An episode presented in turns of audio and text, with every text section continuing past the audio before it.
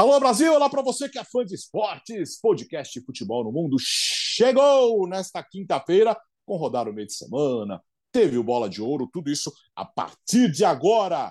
É, Gustavo Hoffman, como, como conheceu Elche? Conheci, tudo bom, Alex? Grande abraço hum. para você, para o Bertozzi, Biratã, para o fã de esportes ligado aqui no, no nosso podcast. Conheci ele, cheguei hoje à tarde, agora há pouco, na verdade, antes da gravação, peguei uma. Fui...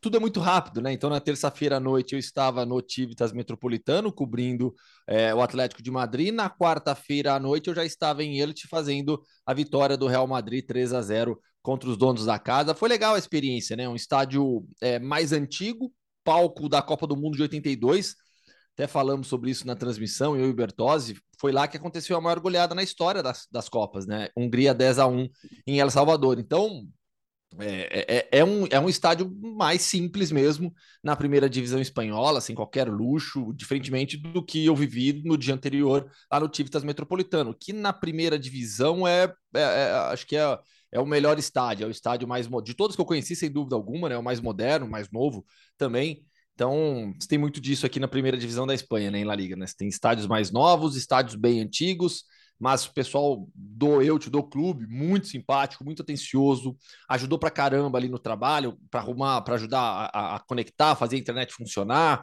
Fui para uma cabine ali de transmissão depois, então deu, deu tudo certo, consegui participar da transmissão é, bem ali com o Bertozzi, com, com Voga, e depois do jogo entrevista com, com o Rodrigo, autor de duas assistências, a gente vai falar sobre ele, e Carlo Ancelotti. Aí perguntei sobre seleção brasileira, né?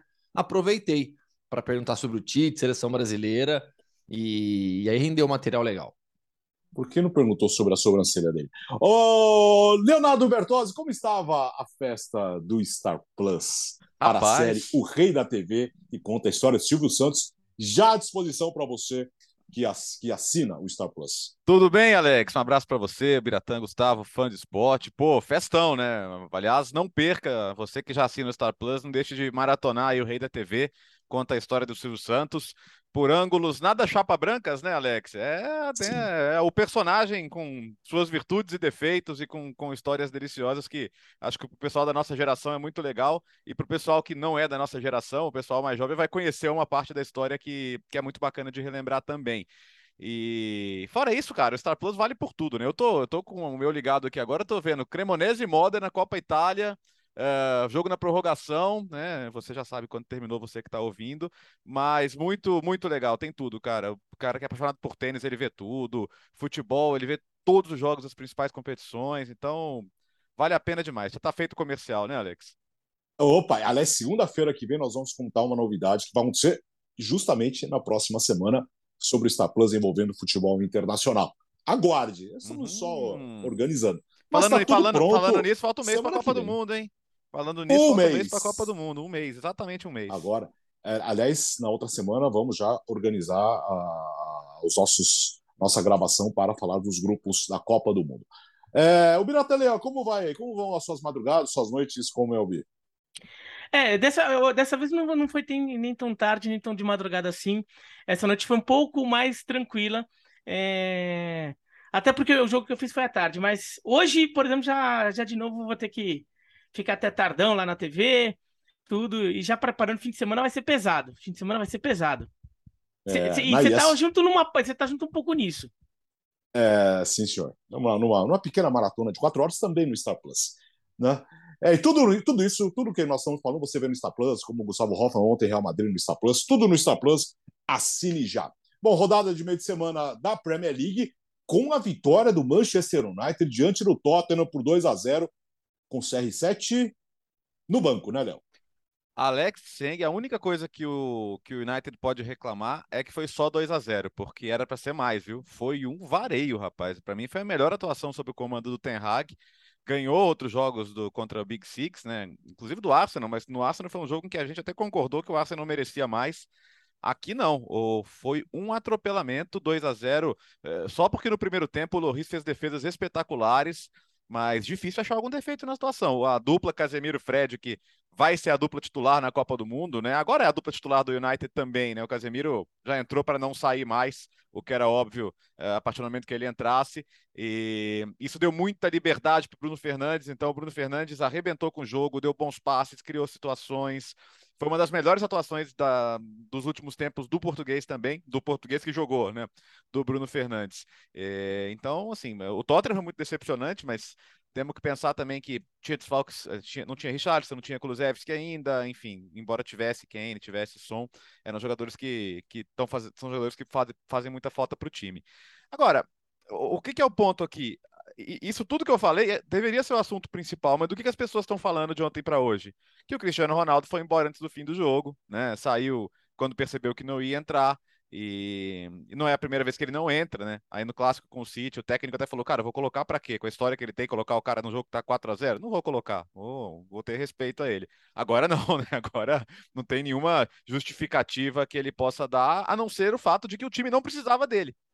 E esse é o principal ponto hoje. É... Acho que a gente chegou ao ponto da, da vida do Cristiano Ronaldo e que nada vai apagar a história que ele tem, mas que ele não é mais indispensável para o time.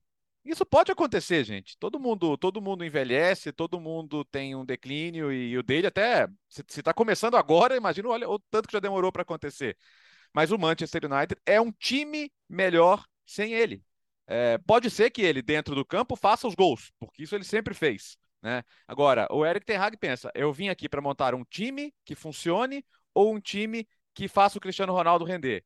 É, até porque ele não tinha o Cristiano Ronaldo na pré-temporada, porque ele queria sair ele foi para a primeira opção. Eu preciso montar um time, um time que coletivamente renda melhor. Agora, é, o que impacto isso tem dentro do vestiário? As notícias na Inglaterra foi que o clima no vestiário depois do jogo era de comemoração, tava todo mundo feliz, festejando, entendeu? Se, cara, cara, se ele tá chateado, azar dele. Então, o que, o, que, o que parece que vai criar aqui é a situação de uma figura isolada. E em janeiro, como é que fica isso aí? Né? Porque ele, ele quer jogar Champions League, algum time de Champions League vai querer contratá-lo em janeiro, ainda mais no contexto atual. Como é que ele vai estar depois da Copa do Mundo? Que Copa do Mundo ele vai fazer? Talvez se ele ainda fizer uma grande Copa do Mundo, a história dele mude e ele até ache um novo time em janeiro dentro das pretensões dele. Mas o, o ponto nevrálgico aqui é ele não é um jogador mais indispensável ao time dele. E isso é uma realidade. E, e o fato da melhor atuação do time na temporada ter sido sem ele diz muito para mim. Diga, Bira. Aliás, é, o, o, o, Cristiano Ronaldo ele cabe em muitos times grandes ainda, como titular, né, Bira? Ou não? Ah, cabe. Cabe, mas a questão é que o Manchester United está encontrando as suas soluções sem ele. É, na temporada passada, que era um Manchester United todo problemático, mas ele era uma solução para aquele time em vários momentos. O, o último Manchester United de Tottenham tinha sido 3 a 2 para o United com três gols dele. É, porque era um time que tinha dificuldade de construir as jogadas, e então ter um jogador como ele lá na frente ajudava a, a, a resolver muitos pepinos de um ataque que não, que não criava de verdade, de um meio-campo que não criava. Só que daí você tem um super centroavante lá que fazia os gols. Agora, o Manchester United está encontrando as, as, soluções sem ele. E olha, o, o, o Eriksen, por exemplo, é, outro jogador que perdeu, perdeu espaço. Na né? ideia uhum. inicial uhum. do Ten Hag era o Eriksen de titular, como segundo volante. É, agora foi o Fred, e, e o time está crescendo com Casemiro e Fred. Aliás, o Tite deve estar tá com um sorriso de, de orelha a orelha ali, vendo Casemiro e Fred juntos no Manchester United funcionando também, porque né, para usar na seleção brasileira reforça o, o, o, trabalho, a coordenação dessa dupla. Mas o Casemiro está é, ocupando essa posição, tem jogado demais. E e agora o Fred jogou muito bem. É, talvez tenha sido o melhor jogador em campo, inclusive, é, na partida de ontem. Tá? O Bruno Fernandes também foi muito bem. Vai ficar, vai ficar entre os dois ali. Então, o, o, o Cristiano Ronaldo. É, o problema é que assim, não é que o Cristiano Ronaldo tem que entender, eu acho que ele entendeu. Eu acho que ele entendeu que o time. Só que assim, ele entendeu, mas não se conforma. Ele é. entendeu, mas não, não, não, é por isso, não é porque ele entendeu. Ou é, talvez assim, no sub. É, lá por lá dentro ele entendeu e de repente externamente não, mas ele entendeu que o time tá, tá se arrumando sem ele. E, e ele tá incomodado com isso, porque ele quer jogar, ele quer ter oportunidade, é, ele é um cara muito vaidoso, então ele não consegue se imaginar sendo um reserva. Então, é, é, fica nesse jogo ali. Não é a primeira vez, né? Teve um amistoso durante a pré-temporada em que ele foi embora no intervalo. Uhum. Né? Ele desceu no vestiário no intervalo e foi embora, não ficou para o segundo tempo. O que também é, é assim, não que ele fosse entrar no jogo, mas em, é, na questão de relação do ambiente, pô, você fica junto com seus companheiros ali, depois você vai embora. É, só antes do, antes do Gustavo, Biratã, é, assim, eu acho que o caminho do Manchester United nesse momento, a gente não sabe onde vai dar, a gente sabe que é longo, mas se, se chegasse a um ponto em que ficasse ele ou eu, o Cristiano Ronaldo batesse o pé em relação ao Ten Hag, a escolha do time é muito fácil, cara, e não é, e não é ele. Né? A suporte, né? Claramente há suporte agora para o treinador. É, a partir do momento que você é, torna o Cristiano Ronaldo reserva, e esse é o papel dele hoje no time, o Cristiano Ronaldo é reserva do Manchester United, a ponto de um jogo grande como foi o de, dessa quarta-feira, de ontem, é não entrar, ficar no banco.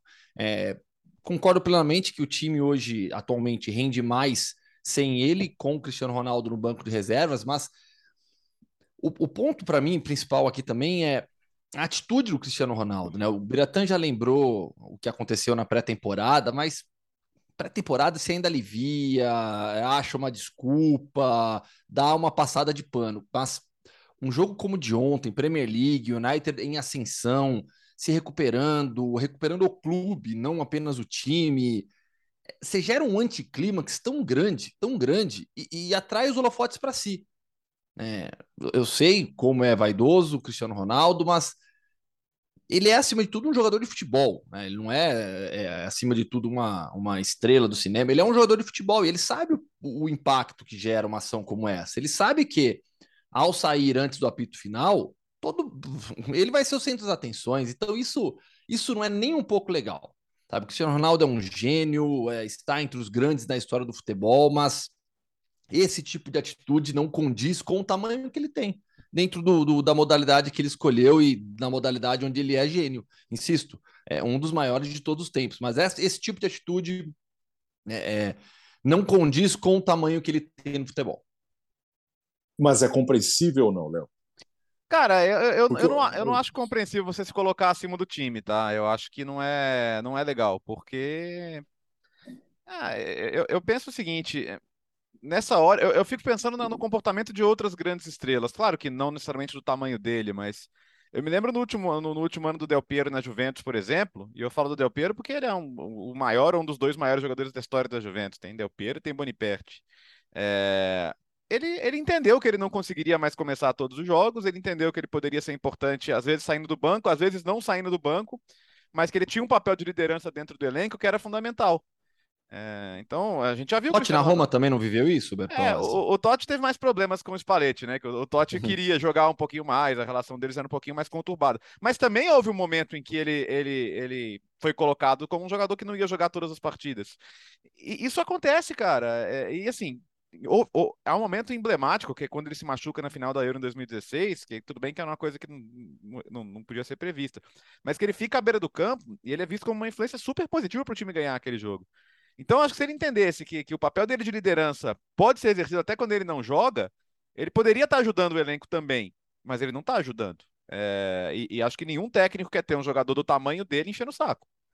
Porque é isso aí. A, a gente está aqui conversando, mas em, em, Portugal, por exemplo, tem muita gente apontando o dedo pro Ten Hag, que é um desrespeito, que isso não se faz, que olha o tamanho dele e tal. Então, então tem muita gente que está tendo essa discussão.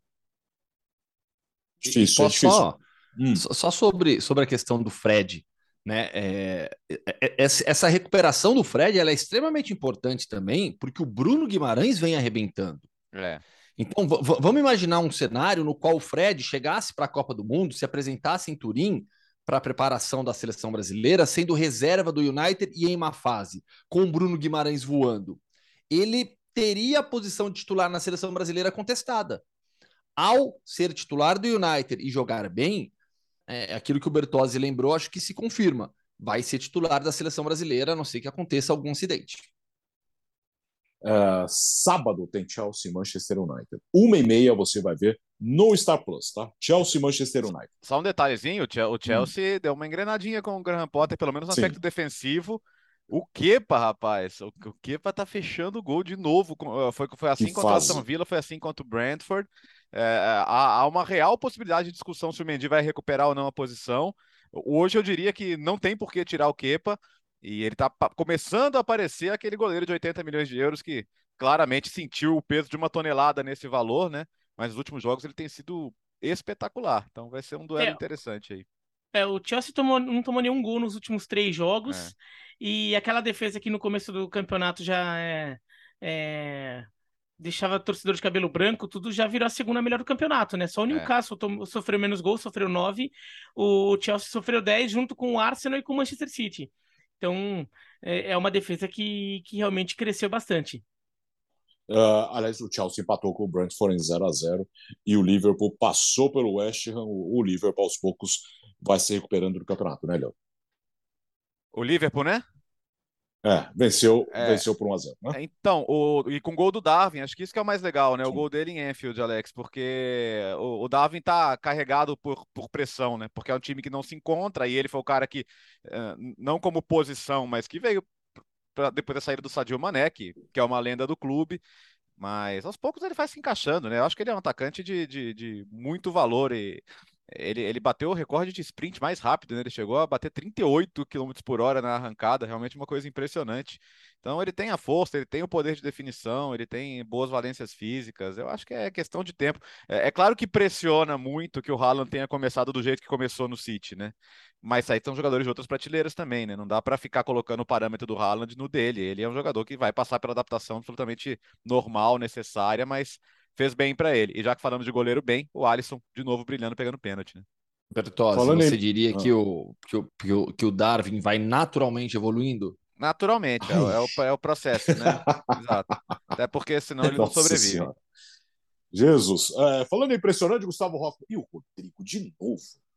Que partidaço. Falamos pouco do Rodrigo no Brasil. Essa é a impressão que eu tenho. É, ele vive um momento excepcional são cinco gols e cinco assistências em 13 jogos, sem ser titular em todos os jogos. Ele está com 828 minutos. Estou puxando de cabeça, mas acho que é isso. 828 minutos na temporada. Causa impacto em todos os jogos. É impressionante. Ele já até brincou sobre isso em outros momentos. Ele falou: oh, eu entro no jogo, acontece alguma coisa quando sai do banco. E quando é titular, ajuda na vitória do Real Madrid. É, foi um jogo fácil. O Real Madrid pegou o lanterna do campeonato, o Elche. Mas em determinado momento, o jogo fácil ficou arriscado. Porque assim, foi uma situação inusitada, três gols anulados, né? E, e 1 a 0 permanecendo no placar. E aí, na volta do segundo tempo, o Elche melhorou. O Pere Emília começou a tocar bem a bola, a equipe subiu as linhas, a torcida estava jogando junto, o Elche foi para cima e, e ameaçou, vamos dizer assim, ameaçou o Real Madrid. Só que aí o Rodrigo vai, me dá aquele passe espetacular para o Benzema na entrada na grande área. Para o terceiro gol do Benzema no jogo, o primeiro que valeu. Primeiro como bola de ouro já. E o Rodrigo, depois da partida, eu entrevistei o Rodrigo também. É, ele disse que foi a assistência mais bonita da carreira. E aí depois ele dá assistência também para o Asensio marcar o gol. Então, assim, o Rodrigo, até brinquei na, acho que foi, foi no clássico com o Barcelona. O Real Madrid hoje tem 14 titulares. Até pelas rotações que, fa que, que, que, faz o Carlo Ancelotti, ele já tinha avisado isso antes da temporada começar. Você pega Rudiger, Rodrigo e Camavinga, que teoricamente estão fora daquele time ideal do Real Madrid, com qual que é o time ideal do, do, do Real Madrid? Courtois, Carvajal, Militão, Alaba, Mendy. Chouameni, Kroos, Modric, Valverde, Benzema e Vinícius. Na teoria, esse é o time ideal do Real Madrid. É o time que ganhou a Champions, a final, com o Chouameni na vaga do Casemiro. Mas olha o impacto que tem o Rodrigo ofensivamente, o Rudiger defensivamente e o próprio Camavinga na rotação de meio-campistas. Então, hoje o Real Madrid consegue ter é, um elenco onde 14 jogadores é, é, passam pelas 11 posições de titulares e o nível não baixa. Esse é um ponto bastante importante. Há carências. Então, até falei na transmissão ontem, né, Bertozzi? Uhum. Quando o Rodrigo começa jogando, como foi o caso, você ganha todo o talento, todo o momento espetacular do Rodrigo, mas fica sem uma opção no banco para mudar o jogo na segunda etapa. Né? Quando você tem o Rodrigo no banco, você tem um jogador para mudar totalmente a partida, para transformar o seu time. Então você tem, você, dá para detectar carências ali no elenco do Real Madrid, mas ao mesmo tempo mostra força e, e, a uniformidade da força desse elenco quando a gente pega pelo menos 14 jogadores. Insisto, falamos pouco do Rodrigo no Brasil, tá jogando muito, é um dos destaques da equipe. vamos repetir o número então, Gustavo? É, quatro gols, quatro assistências, né? Em, em oito cinco jogos. Cinco gols e cinco assistências. Ah, não, ah, falando ah, da temporada inteira. Liga, em La Liga, em La Liga. É, isso, isso. É, tá. Temporada inteira, temporada inteira, contando todos os jogos oficiais, cinco, cinco gols e cinco assistências. É, e, não, é estranho você falar que o Real Madrid não tem opção para é, mudar o jogo quando o Rodrigo tá de titular e tem um azar ali, né? É, você vê então... como, como o azar que até no começo da temporada é, houve uma expectativa de será que ele volta, será que, enfim, tudo, e não vai, né? Antes não dele, vai. agora antes dele entra o Asensio e tá certo. Até, até fez é. gol. Exatamente. Então, assim, é... agora a formação que o Real Madrid usou ontem, eu não sei se é uma formação que, que dá para usar porque era o Elche, com todo respeito ao Elche. É, então, que é o, o Valverde, o Modric, o Kroos, quer dizer, assim, o volantão, né? É, assim, o, o Kroos é de primeiro volante, né?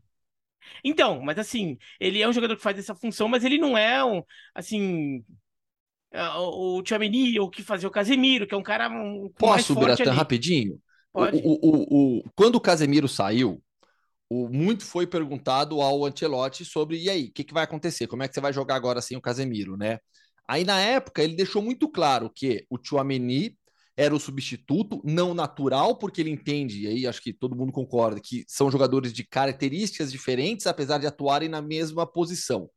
E ele sempre citou o Kroos como mais uma opção para essa função. Então, na prática, o Real Madrid voltou à questão da temporada passada, né, quando não tinha esse reserva imediato para o Casemiro. Né? O Kroos era usado, é, nessa função e agora o Kroos voltou a ser usado nessa função porque o Chouameni é o titular.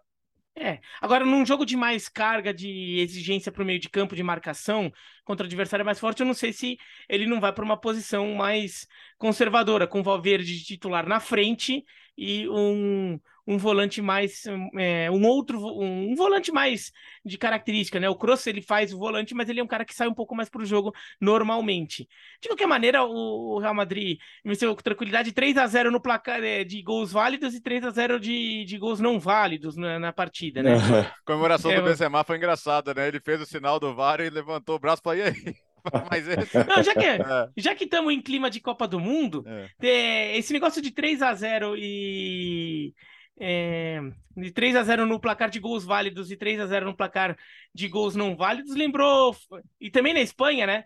França e Kuwait na, na Copa de 82, que, que foi 4x1 para a França em gols válidos e 4x1 em gols anulados. Faltou o shake no campo, então, para anular. Faltou, é, faltou o shake no campo.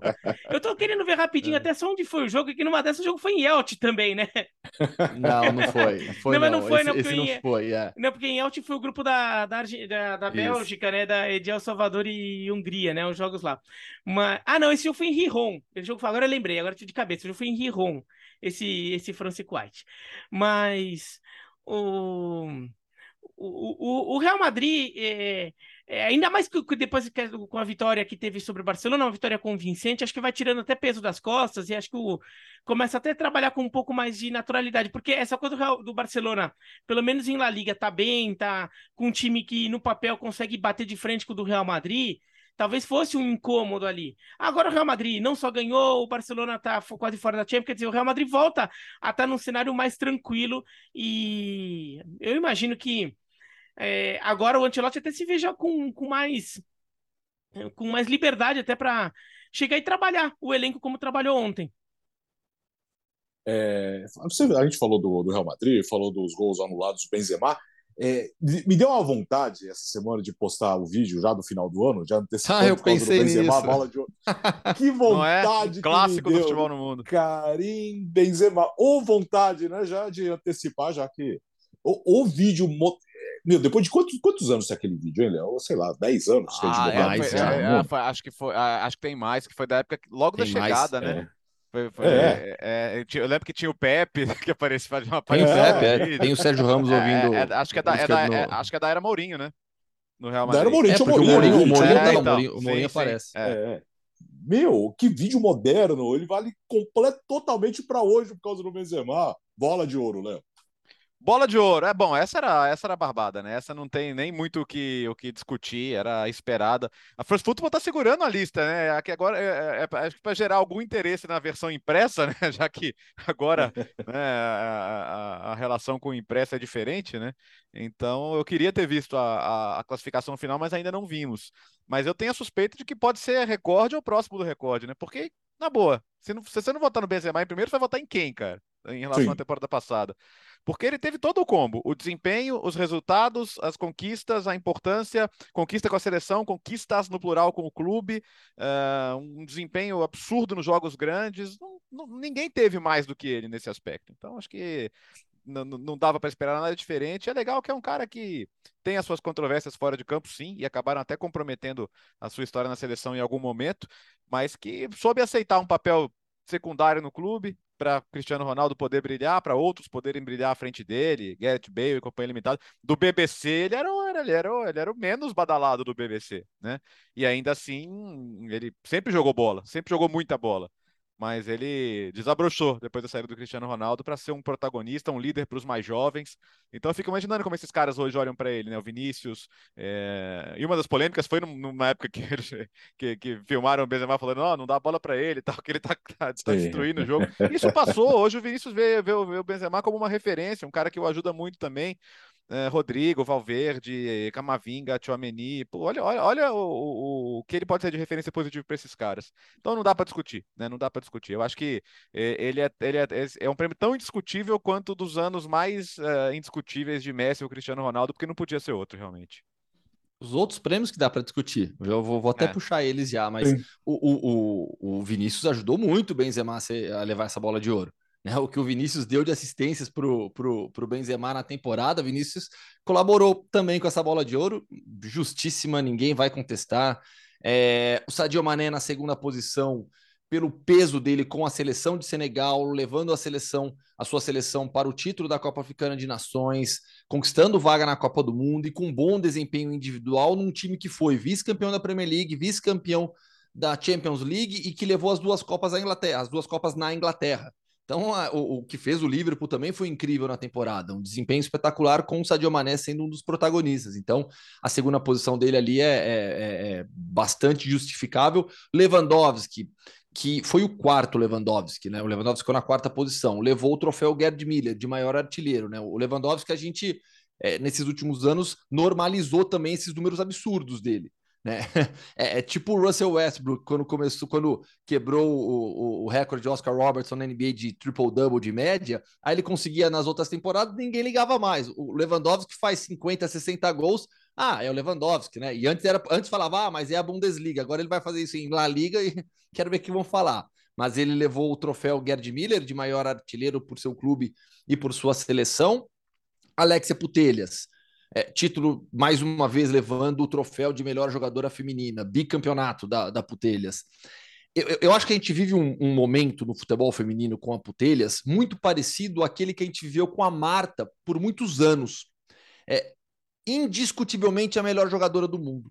Assim, não, não, não dá, eu não consigo achar uma, uma jogadora melhor do que a Alexia Putelhas. E ela teve resultados também, teve desempenho em campo é uma pena que não tenha jogado a Euro, mas aí, por tudo que ela fez e pelo talento que ela é. Eu acho que esse, esse é o ponto principal. Eu acho que ela vai é favorita para faturar mais bolas de ouro por esse status, que me lembra, sem querer comparar a jogadora, né? Eu estou comparando o, a condição de melhor do mundo, indiscutivelmente, no, no futebol feminino. É, troféu Copa. O, o, troféu. Eu vou deixar o Yashin para o Bertozzi e para o Biratã, que eles ficam mais inclinados, tá? Mas o troféu Copa, é, o Gavi levou. Eu acho que esse foi o troféu que mais gerou controvérsia, é, porque tem um peso muito grande de Real Madrid e Barcelona nessa votação, é impressionante. O próprio editor da France Football citou o Real Madrid é nessa questão. É, a minha opinião, eu teria votado no Jude Bellingham. Para mim, o Jude Bellingham, jogador do Borussia Dortmund, foi o melhor da temporada. O Gavi é um talento indiscutível também. Acho que uh, serviu para gerar, gerar discussão, mas o Bellingham, para mim, seria, seria o meu voto. E aí, só para fechar, já passando para vocês, teve o troféu É, o prêmio Sócrates dado ao Sadio Mané é muito legal, né? Mané com envolvimento social no seu país, com a construção de hospitais, com ajuda financeira para a comunidade carente do seu país. Então, o Sadio Mané receber esse prêmio Sócrates foi, foi espetacular, um momento muito especial da premiação também. Diga, bem. Bom, é, no, antes de falar do, do premiachen que o, que o Gustavo já, já passou a bola, falando rapidinho é, do resto. No caso da, do, do, da jogadora feminina, a Putelhas vencendo, é, acho que foi um marco interessante para mostrar a consolidação o maior das competições de clubes, do cenário de clubes no futebol feminino. Porque ela ganhou por, pelo que ela jogou no Barcelona já que ela não jogou a Eurocopa. Ela, ela se machucou na preparação da Eurocopa, não jogou a Eurocopa. E na Eurocopa, a, a Inglaterra foi campeã e a Beth do Arsenal foi a principal jogadora da Inglaterra. Numa Inglaterra que mereceu ganhar o título, a Mead jogou demais e foi a melhor jogadora. É, em outros tempos, eu acho que isso seria suficiente para dar para a Mead o título de melhor jogadora, como já aconteceu no masculino um, um, período em que assim a grande competição internacional que basicamente pauta quem é o melhor jogador da temporada. É, e, e, no feminino tinha isso por quê? Porque as competições de clubes não estão tão consolidadas, como os eleitores né, são eleitores internacionais de tudo quanto é canto do mundo. É, tem alguns que até acompanham mais de perto as competições de clubes, outros não acompanhavam tanto. É, então acabavam indo só para a super competição do, do calendário anual, que era, nesse caso, foi a Eurocopa. É, então a, Putelhas vencer pelo que ela jogou no Barcelona, mesmo com o Barcelona perdendo a Eurocopa, a, a Champions League, o Barcelona perde para o Lyon a, o torneio. É, mostra como esses torneios já, já passaram a ter uma visibilidade tal que dentro do meio e de quem, quem vota nessa eleição é, já reconhece quem está é, é, jogando demais nessas competições e não precisa necessariamente ficar se agarrando só ao grande torneio internacional de seleções com grande apelo que dura um mês só. Então, acho que foi interessante isso da vitória da Putelhas. É, a Mid, é, acho justo o segundo lugar dela pelo que ela jogou na Eurocopa. É, sendo uma referência, tirando a, a, Inglaterra, o futebol inglês de seleções da fila, aí não importa o gênero no caso, e então ela fica com o segundo lugar, mas a Putelhas acho que mereceu. O, o, o Gavi acho que não tem muita discussão, mas não tem discussão muito para mim também. Acho que no final das contas. Você acha o Gavi é... indiscutível? Não, eu acho que assim, eu não acho que eu não acho ele tão superior ao Benzema quanto o resto na temporada dele. Mas, por exemplo, o segundo colocado foi o Camavinga, o terceiro Musiala, o quarto Bellingham, o quinto Nuno Mendes. Então, são grandes jogadores, talvez são jogadores que até se mostrem melhor no futuro que o Gavi, mas pela temporada que teve, eu acho que o, o Gavi tinha uma sobra suficiente ali para ganhar é, esse prêmio. Nessa discordamos bastante. Você porque para mim o, Be o Bellingham, é o que eu falei, eu, eu, meu voto seria o Bellingham, meu, meu voto seria o Julie Bellingham. E acho que o próprio Musiala teve um impacto gigante também no Bayern. É, mas o Camavinga não. Acho o eles... Camavinga eu discordo. Acho que eles pagam, acho que eles pagam por estar na Bundesliga, né, Gustavo? É, no final das é contas isso. é, a, é, é aquilo que eu falei, né? Repercussão o, internacional. O, é, o barulho que existe com Real Madrid e Barcelona em é. votação de bola de ouro e, e, e The Best é impressionante. E, e, Tem um peso muito grande nessa votação, que não deveria. E acho que impressionou também o fato do Gavi já, já ser, desde os 17 anos, um titular da seleção espanhola, né? É isso então... que eu ia então falar. A seleção espanhola tem um peso ali. Né, o papel dele na seleção espanhola acaba pesando. E é uma temporada que inclui a, as finais da Nations, né? É. Que ele foi titular. As finais da Nations que a Espanha vai ter a final. É... Agora, do prêmio de goleiro, eu, eu tô muito com, com, com o Courtois quando ele reclama que goleiro não tem, não tem espaço. E vai, eu até entendo que as pessoas é, não consigam é, fazer um, uma mistura tão clara assim, e é difícil mesmo, entre o desempenho do goleiro e o desempenho do jogador de linha na hora de premiar e acaba tendo uma tendência a favorecer jogador de linha. Isso acontece em, em muita modalidade de esporte coletivo, que jogadores que têm uma função muito específica ou muito diferente é, acabam muitas vezes sendo vistos de forma diferente do, dos demais jogadores da equipe. E isso, isso acontece bastante mesmo em outros esportes, mas então que se valorize o, o cara especial. O goleiro é um cara especial do time. Ele é um cara que joga diferente, ele é um cara que não pode ser substituído. Ele é o cara que tem que ser substituído por outro goleiro. Não é uma função que você pode improvisar outro jogador na posição. Você não pode. Você tem, é, é, um, é uma posição especializada. Então, aquele cara, você tem, precisa confiar muito na, na, no, no seu grupo de goleiros do seu elenco, porque são esses caras que vão segurar ali. Então, é, essa premiação poderia ser vista, por exemplo, a gente repercute mais o prêmio de, de artilheiro, muitas vezes, a chuteira de ouro, por exemplo, que é um prêmio especializado, é um prêmio para quem faz gol, do que o que é um prêmio de, de muitas vezes um jogador que já está sendo premiado como o melhor do ano, né? Do que valorizar o prêmio do goleiro. E daí eu vou pegar dois, duas modalidades é, de esportes americanos, mas os dois esportes americanos que o Gustavo não acompanha tanto, tá? é, o beisebol e o hockey no gelo. No beisebol tem o arremessador, que é um cara que, que tem uma, uma importância fundamental no resultado do time e é uma função espe é, muito especializada e que é difícil misturar com, com o cara que rebate. E no hockey no gelo, o goleiro. Daí é fácil visualizar, né? O goleiro do hockey no gelo também. E no hockey no gelo, o goleiro tem uma, tem uma participação muito grande porque ele, ele vai tomar 25, 30 finalizações por jogo. Porque o hockey é um jogo com muita finalização. Tem, é, muitas, é muito difícil um goleiro no hockey ou um arremessador ganhar o prêmio de melhor jogador na temporada. Mas o prêmio de melhor arremessador no beisebol e o prêmio de melhor goleiro no hockey, eles são tidos como muito importantes. As pessoas dão muito peso para eles. As pessoas, quando vão dar o currículo do, do, sei lá, do Martin Brodeur, ex-goleiro do New Jersey Devils, fala, pô, Martin Brodeur que foi lá, sei lá, ganhou quatro vezes o prêmio Vezina, de melhor goleiro do hockey no gelo. A gente não a gente fala que o fulano de tal ganhou duas bolas de ouro na carreira, não fala? Uhum. A gente nunca fala que o fulano de tal ganhou sei lá quantos prêmios na carreira. Né? Então, talvez é uma coisa que o meio do não só a imprensa, mas o meio do futebol, então tratar o prêmio de melhor goleiro como algo extra, como algo diferente. O cara foi premiado como o melhor goleiro do ano. É, é assim, não é misturar, só eles né? que é não misturar. Na, na é verdade, diferenciar mesmo, né? Deixar, deixar algo como, como algo à parte para ter o mesmo tamanho, digamos assim, de uma bola de ouro, né? E é, ou, ou se não é o mesmo peso, mas assim, é, ser tido como algo que você dá uma importância muito grande no currículo do cara. A gente fala, às vezes, que o jogador já foi, sei lá, quantas vezes artilheiro do ano na Europa, e a gente nunca fala quantas vezes ele foi eleito goleiro do ano. Sendo que oh, ser o goleiro do ano. iniciar a campanha que você tem meu apoio, tá, o Biratã? O goleiro do ano, eu acho que. Não, eu, o Biratã já me convenceu. É, verdade. Não, mas assim, é que assim, é, é, acho que é, é básico das pessoas. O, o momento do ápice do futebol é o gol, então quem evita os gols acaba não, não tendo o mesmo valor para quem vota do que quem faz os gols. Porque a fala do Courtois é real, assim. O que mais ele podia ter feito para ser me melhor que sétimo colocado? Mas a gente discutiu isso lá no ESPNFC também, né? Acho que no final das contas, um quis premiar o Courtois, um quis premiar o Vinícius, um quis premiar o Modric. Acho, não vi as, não saíram as votações ainda, mas acho difícil que alguém tenha votado em três do Real Madrid, né? Normalmente as pessoas, no máximo, votam em um segundo jogador do mesmo time, ainda assim não é todo mundo. Às vezes a pessoa gosta de votar em, em caras de três times diferentes. Mas é fato, assim, pro goleiro é mais difícil. Se pro zagueiro já é, cara, imagina pro goleiro, né? O Van Dijk foi uma super exceção recentemente, e olha que ele teve que fazer uma temporada monumental e ainda assim não ganhou. Então, acho que faz parte, mas, mas entendo a frustração do Courtois e quero deixar meu protesto por amanhã ter ficado em quinto na votação do prêmio do prêmio Yashin, porque é absurdo ele não ser top 3.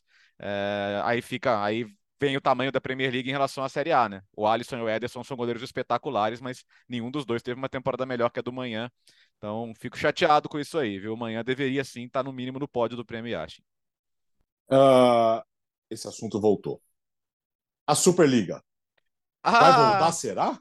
Ah, a tal da Superliga de novo. Nós vamos começar com essa história de novo, Léo. A volta dos mortos-vivos, né? A Superliga, na verdade, são três times Belo hoje, filme. né? Real Madrid, Barcelona e Juventus. Estão ali com o barco prestes a afundar, mas ainda presos ao barco. Eles contrataram um novo CEO para a empresa, para A22, a A22 Sports, o Bernd Heichart, e eles estão com uma campanha de marketing forte agora para tentar viabilizar novamente a competição como uma folha em branco. Né? Ó, esquece essa história de, de formato, de X times garantidos e tal. Eles estão prometendo diálogo com todo mundo para apresentar o melhor formato. É, mas aí acho que eles perdem o porquê vocês e não o que já existe a Champions League, né? Que inclusive vai mudar de formato em, 2004, em 2024 2025. Eles partem de um, de um pressuposto de que a Premier League hoje está abrindo muita vantagem para as outras, que o Nottingham Forest, que é o pior time do campeonato, gastou mais no mercado que ligas inteiras que a Premier League ah, não só gera muito dinheiro, mas também conta com muitos investimentos externos de fundos de investimento, oligarcas, clubes Estado e tudo isso. E eles acham que para o resto fica mais difícil competir. E, e, eles, e eles também se pautam no, no, no, que eles defendem, que seria uma perda de interesse do, do jovem pelo futebol. Isso eu, eu, não entendi bem, né? Porque eles até botaram um estudo feito pela própria Associação Europeia de Clubes ali em 2020, de que 40% dos jovens de 16 a 24 anos ou odeiam futebol ou não têm nenhum interesse. É, eu não, não, vi pesquisas anteriores em relação a isso. Mas a mesma pesquisa mostra que entre 8 e 12, 13 e 15 são os menores índices de desinteresse, né? Entre 13 e 15 anos, você só teve 5 pessoas falando que odeiam futebol e 11%, 5% falando que odeiam e 11% falando que não tem interesse, ou seja, só 16% de desinteresse ou, ou, ou, ou pior entre 8 e 12, entre 12 e 4. Então você poderia falar, pô, mas as crianças gostam do jogo ainda. E, e, a, e a partir das faixas de 25, 34, 35, 44, volta a crescer o interesse, não a ponto de ser como das crianças, mas, mas ainda grande. O, o, que eu não entendo é como fazer uma Superliga vai retomar o interesse dessas, desses jovens pelo futebol, se é que ele caiu de fato, insisto, não vi pesquisas anteriores. Uh, as concorrências são outras e enfim, eu, eu não estou entendendo mais nada, Alex, porque o ponto é o seguinte: hoje eles não têm um formato, eles não têm times que, além dos três, porque os ingleses já pularam do barco e já se comprometeram com a Premier League a não entrar mais nessa. Eles estão ali. Qual que é a expectativa deles agora? Que saia o resultado da Corte Europeia de Justiça e que eles tenham razão na alegação de que a UEFA comete monopólio e de que a UEFA não pode ser a única legisladora do futebol europeu e a única com direito a organizar uma competição é, internacional de clubes. Só que a UEFA tem a seu favor hoje as federações nacionais, a UEFA tem a seu favor os governos europeus, que também são contrários a esse modelo, e uma grande fatia do público. Né? A, grande fatia do público se mostrou contrária. Então, assim, eu, eu, eu vejo como uma tentativa desesperada, né? curiosa até no momento em que Barcelona e Juventus estão quase fora da Champions League, né? E, mas estão tentando fazer barulho, assim. A campanha, a campanha é bem, bem feitinha, né? Tem bons argumentos e tal, mas o fato é que hoje eles não têm uma proposta de competição, porque a que eles apresentaram originalmente foi tão achincalhada que eles não tinham como bancar aquilo mais, né? A verdade é que a Superliga ela nunca morreu ela, ela talvez tenha forjado a sua morte e agora apareceu de novo. Sabe aquele capítulo da novela que aparece, o personagem tinha morrido lá no décimo é, episódio? Aí aparece no último, no último capítulo, na última semana. É isso, e, e, a impressão que eu tenho, e isso já tem gerado repercussão aqui na Espanha também, vamos, vamos abordar essa, o, outro, outro ponto aqui, mas a ideia permanece na cabeça dos dirigentes envolvidos, né? Principalmente Florentino Pérez, né? Principalmente Florentino Pérez. Por trás de tudo isso está a ideia do Florentino de jogar, de criar e jogar uma Superliga, né? De colocar o Real Madrid para jogar apenas com times grandes do continente toda semana. No fundo, é isso que gostaria o, o Florentino Pérez.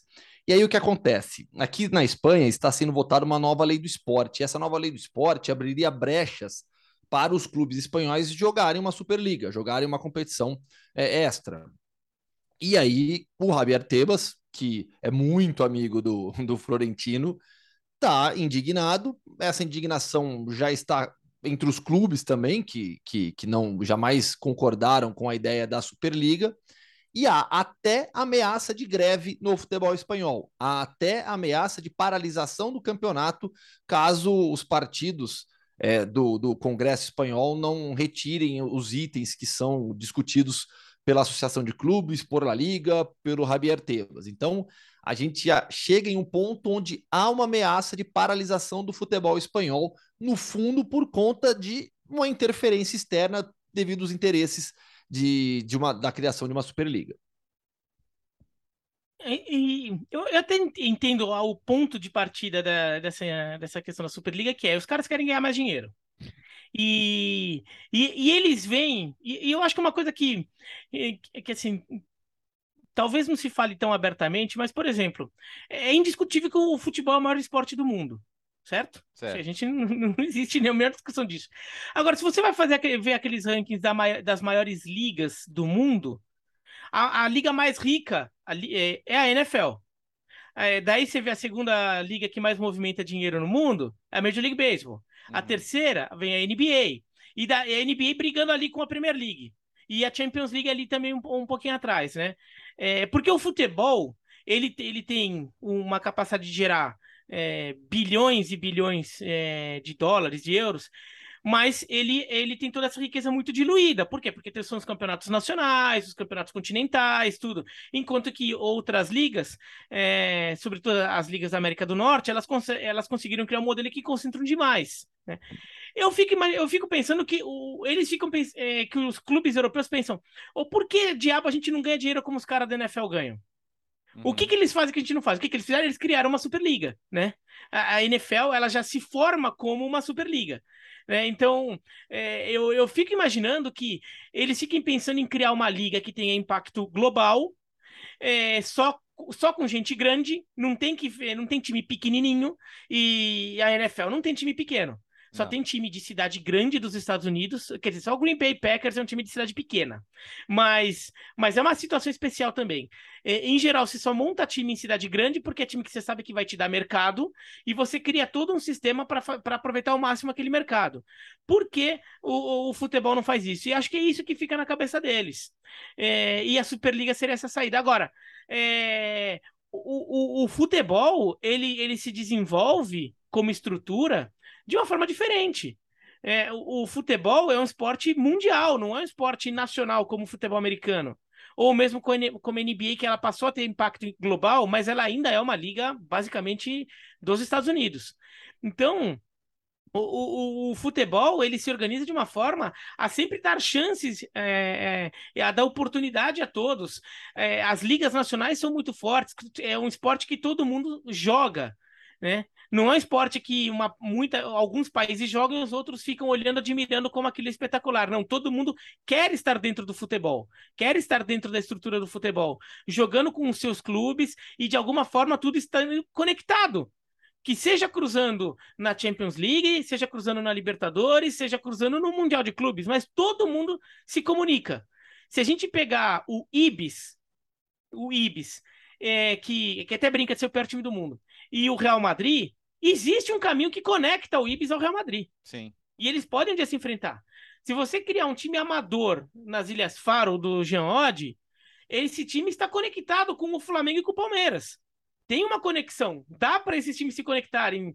Nunca vai acontecer, mas dá. Né? Então... Aquela história dos de, dos sete amigos, das sete, sete pessoas, você conhece qualquer uma do Sim, mundo. Sim é, é, é, é, por aí. É. A gente podia fazer a conta dos graus de separação do futebol. É, Não, essa é fácil. É. O, time das Ilhas, o time das Ilhas Faro tem contato com o campeão das Ilhas Faro, tem contato com o time da Champions, tem contato com o Real Madrid, que tem contato com o time da América do Sul. Não, Exatamente. Ganha, ganha, é, ganha, a Copa então, das, ganha a Copa das Ilhas Faro, aí vai subindo, ou vai agora, subindo de divisão. Agora, o que eu acho é que eles, nesse, nesse momento, eles só estão querendo ganhar uma legitimidade legal ganhar a causa da UEFA, mesmo que eles não façam nada agora, mas eles, eles passam a ter uma liberdade maior para articular no futuro. Ganha, ganhando a causa, eu, eu acho que o barco não afunda. Eu, eu, eu, eu assim, eu, eu acho que está semi-morta já assim. Mas se ganhar a causa, o barco. Eu acho que tem gente esperando para voltar para o barco se isso acontecer. O, o, Milan, por exemplo, agora com dono americano, a, a, Inter daqui a pouco vai ser vendida. E... O Chelsea é. mesmo, Bertozzi, que mudou ah, de proprietário. É, mas os ingleses eu não sei, viu, Gustavo, por causa da, da, da, da do, do, que ele já do tem acordo. na Premier League. E do eu que ele sei. já tem na Premier League também. Mas, mas então, mas, mas o que o talvez eles possam... queria fazer, fazer All-Star Game.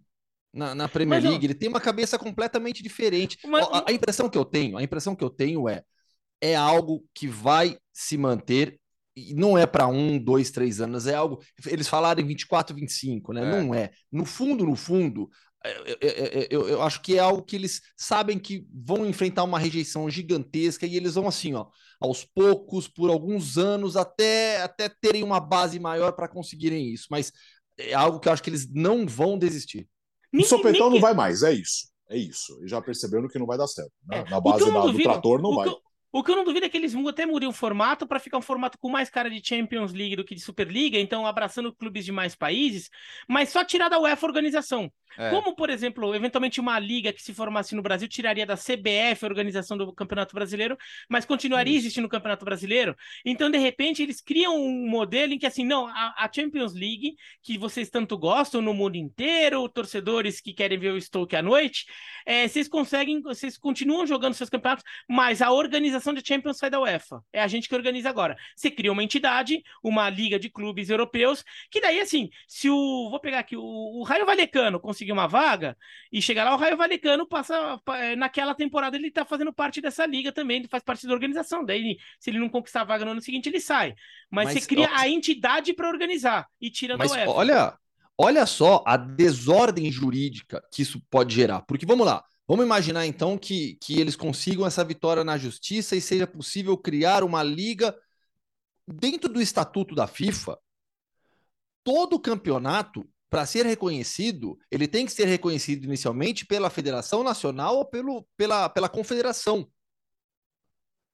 Com, como que seria um negócio desse? É Haveria reconhecimento? Não, se, se, se eles perderem, se eles perderem, acabou, porque a FIFA e a UEFA podem, podem cumprir as ameaças de é, os jogadores Mas se eles ganham, como vai agir a FIFA? Então, mas eles podem forçar juridicamente para aceitar. Se, se Esse ele, é o ponto, eles, a se eles ganham... jurídica que pode, pode formar de baixo para cima. Se eles ganham, aí pode ter uma cisão. Aí é ver quantos que eles conseguem trazer para baixo do guarda-chuva, porque hoje são só três. E a gente viu agora seja, na pré-temporada, né? Que eles fizeram jogos entre eles, né? Quase, quase na, na, nos Estados Unidos, por exemplo, eles ficaram jogando entre eles ali, né? É, a, existe um, um, rumor não confirmado, mas que a Roma cancelou a participação no João Gamper contra o Barcelona por pressão da ECA. Né? Então, e, e, cara, você falou do Tebas e do, e do, do Florentino, né? É, é, é as pessoas falaram, ah, mas dá para negociar o Mbappé com o Real Madrid. A, a, a relação entre o Florentino e o Alkelife, né? Que hoje é, é, o, é o. Eu diria que é o dirigente mais poderoso do mundo, porque ele é ele não só é, controla o PSG, mas é o, é o mais próximo dirigente da, do comando da UEFA. Então, vamos ver. É, é, é, saber quando vai sair, né? Deve sair agora até, até o ano que vem, até o final desse ano. Não é um processo rápido, mas, mas uma hora vai sair. E a partir daí a gente vai ter a noção de, de, de se vai haver ou não. Agora, o que eu já acho positivo, pelo menos, é que o futebol condenou a ideia de um grupo fechado. Se, e se essa ideia voltar, ela vai ser rechaçada de novo. Então, ou, ou, colocam na mesa algo que de fato seja democrático, ou não vai, ou não vai rolar. Tem muito chão pela frente. E para onde vamos hoje, Gustavo? Nós vamos para o Mondo Bertozzi. Opa, mas um, é isso, é? Mas um, mas um Mondo Bertozzi bem alternativo. Quarta divisão italiana. Tá? Boa, uma viagem nada mal. a Puglia, que é uma das regiões mais espetaculares da Itália. Gostamos. Gostamos, Léo. Então vamos lá. Hoje então em italiano, com Off, off, lá é Hoffman, tá? Porque eles não pronunciam o H. Hoffman. Hoffman. Hoffman, entrevista.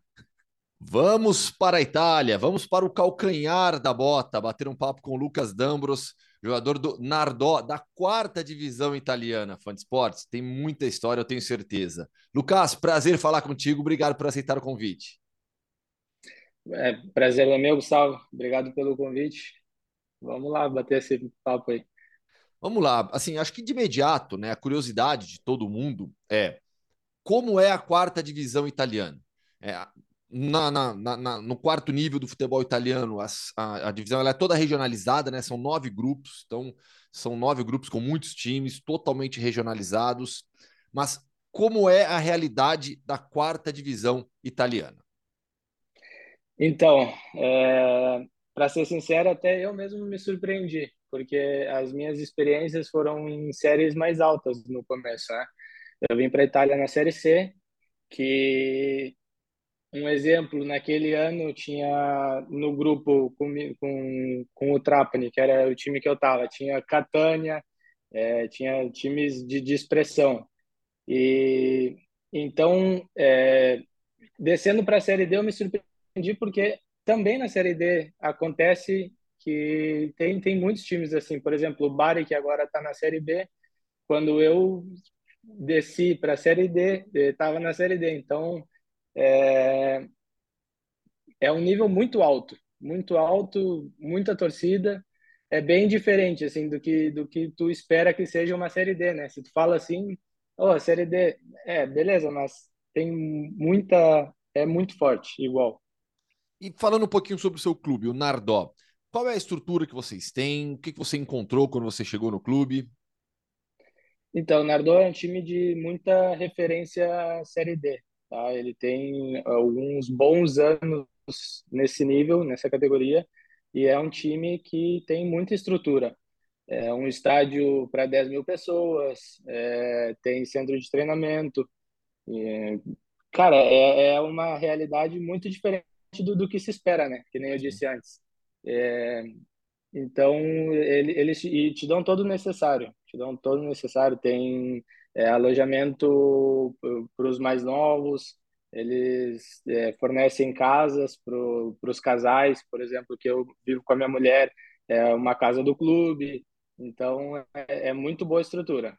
É, sem dúvida alguma, é uma estrutura que a gente não encontra. Falando de Europa mesmo, não vou, não vou nem falar de Brasil, não. Falando de Europa, é uma estrutura que a gente não encontra em, em clubes de segunda, terceira divisão de outros países, né? Sim, sim, com certeza. A Itália é, é muito conhecida por isso, né? Porque, querendo ou não, é, não importa a divisão, eles são muito, nessa parte de estrutura, eles são muito profissionais, né? E, e a torcida na cidade? Cobra, vai para o jogo, costuma encher que bancada?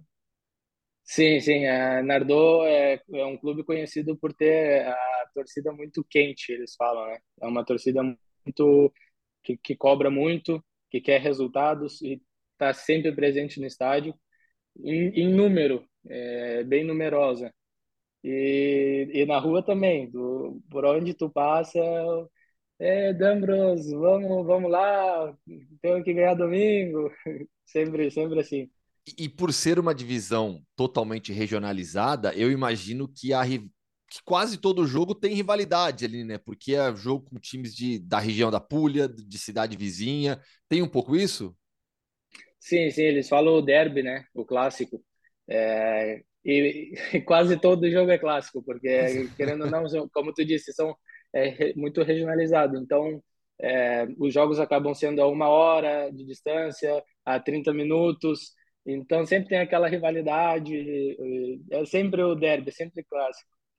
Falar um pouquinho da sua trajetória, né? Você é, já está no seu quinto clube italiano, mas antes da sua chegada na Europa, você que é do Rio Grande do Sul, foi pela Dinamarca.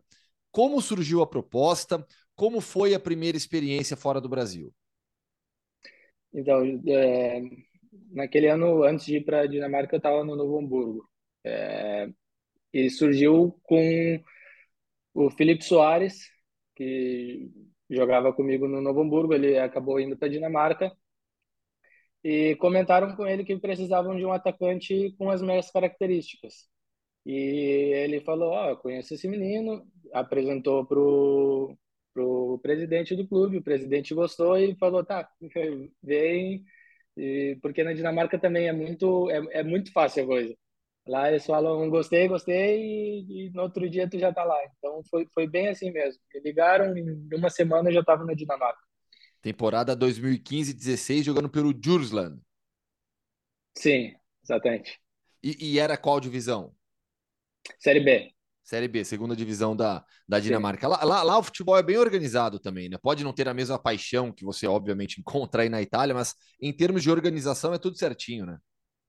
Sim, sim. Não, lá é tudo, né? A Dinamarca é um país muito, muito à frente nessa, nessa questão. Então, o futebol também não fica para trás. Eles são muito, muito organizados, eles é, têm muita estrutura também. E, e, foi legal, foi uma porta de entrada legal, mas uma boa experiência. Sem dúvida alguma. E aí você vai para a Itália. Trapani, Messina, Fassano, Cassarano e agora o Nardó é, para essa temporada. É, como foi essa trajetória nas, nas divisões menores do futebol italiano? É, como eu disse, foi, foi muito, muito surpreendente assim, chegar e ver é, times do, do Cacife, né, da, da qualidade de, de, daqueles que tinham na, na, nessas séries inferiores também. E, e eu sou sincero, eu, eu amo a Itália, eu gosto muito daqui. Então, é, é difícil para mim falar assim o que, o, que eu, o que eu achei, o que eu gostei, porque eu, eu gosto realmente de tudo.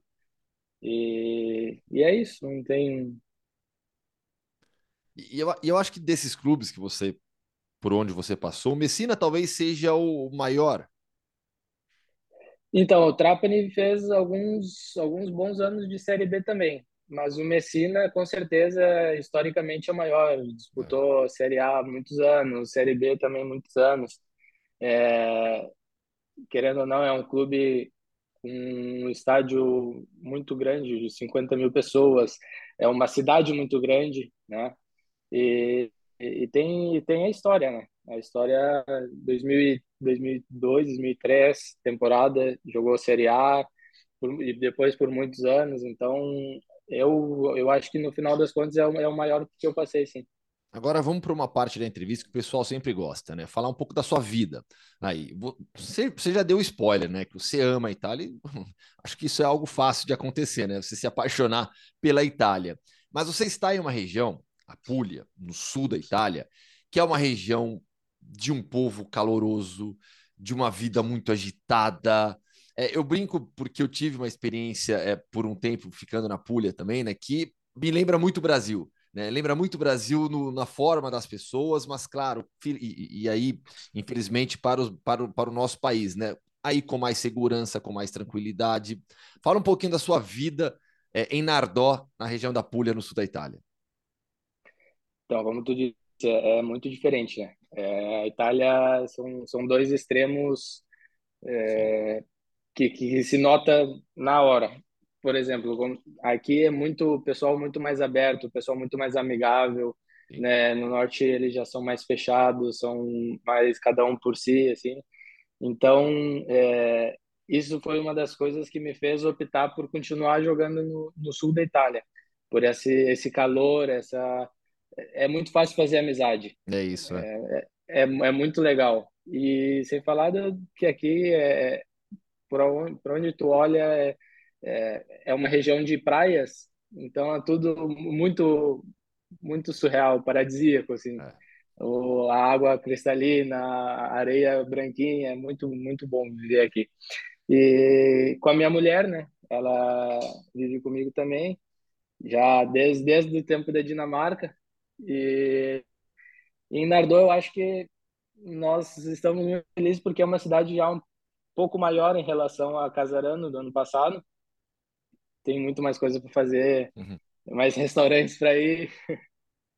E, e, você consegue aproveitar um pouquinho essa, essa vida social, né? Para ir, ir, nas praias, porque as praias da, da Puglia realmente são espetaculares, né? Sim, sim. É, na verdade, muito pouco. Muito pouco. Eu gostaria de ter, de ter mais tempo livre.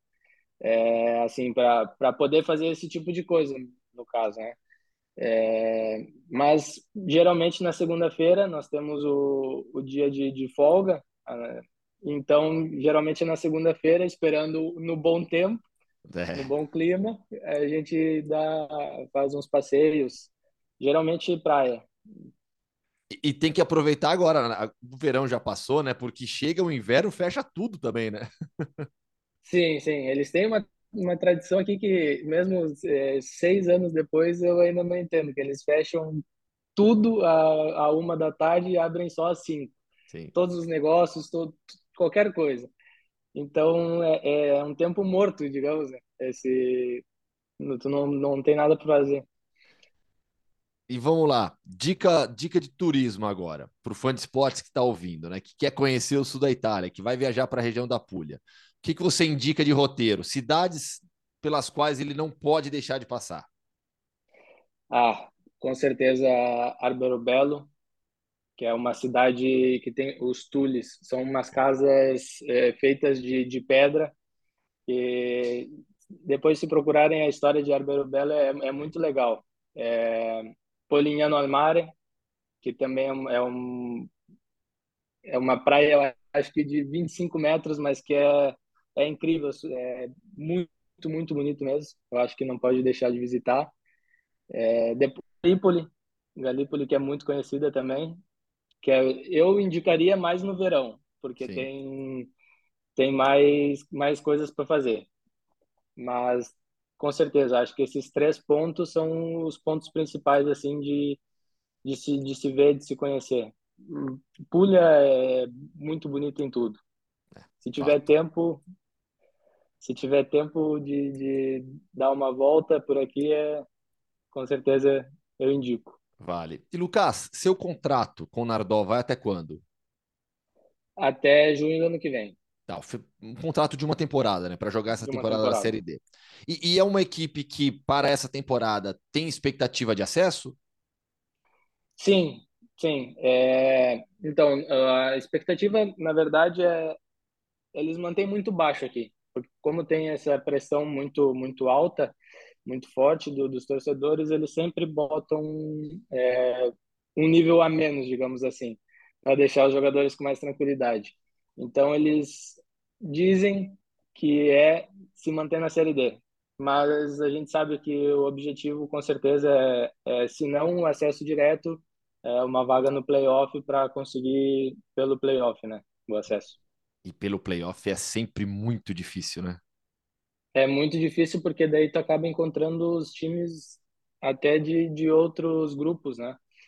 É, vira um pouco tu, toda a Itália. Sim. Então é, é muito mais difícil, sim.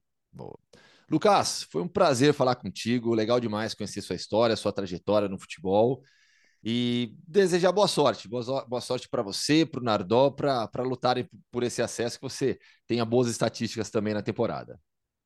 Obrigado, Gustavo. Obrigado de novo pelo convite. Fico muito feliz de poder participar com vocês, hein? E um abraço para todo mundo.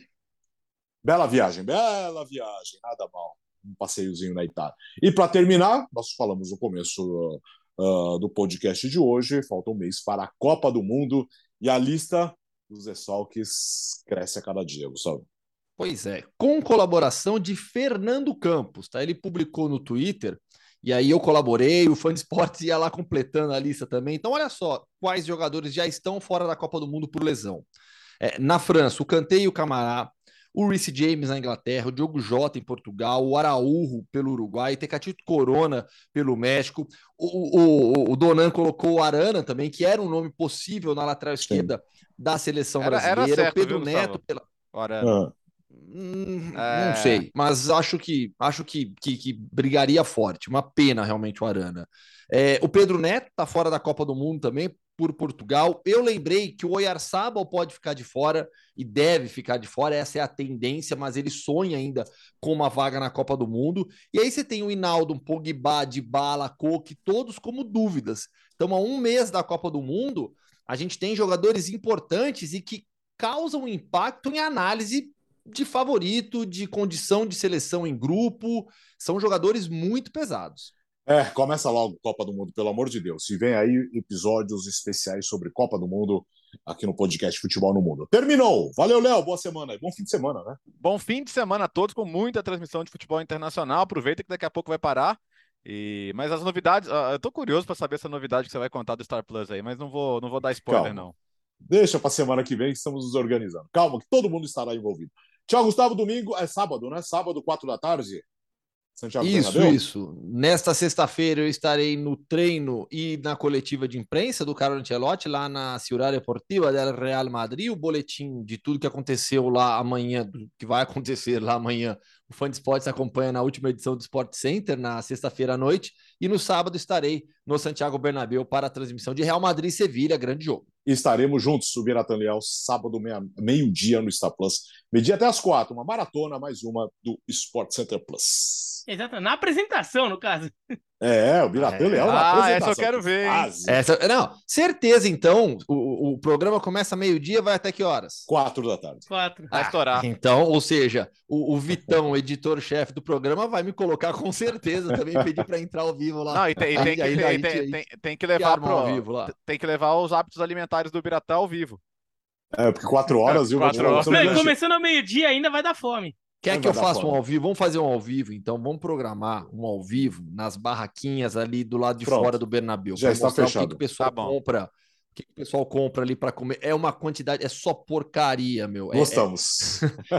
É, é, eles chamam de chuches né? É só docinho, gostamos, bala gostamos. e salgadinho, gostamos. tudo que você pensar. E tem, claro, os bocadilhos, né? Bocadilhos gostamos Ramon, também. Clássico. É, eu gostamos então, mais gente, ainda, vamos, né?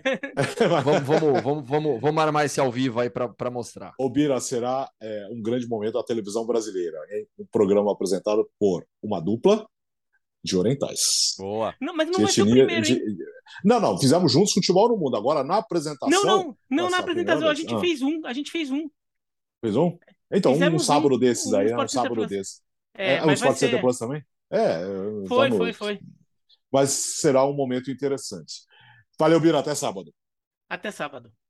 Valeu, gente. Bom fim de semana, podcast Futebol no Mundo. Segunda-feira estaremos aqui para falar tudo o que aconteceu no fim de semana. Valeu.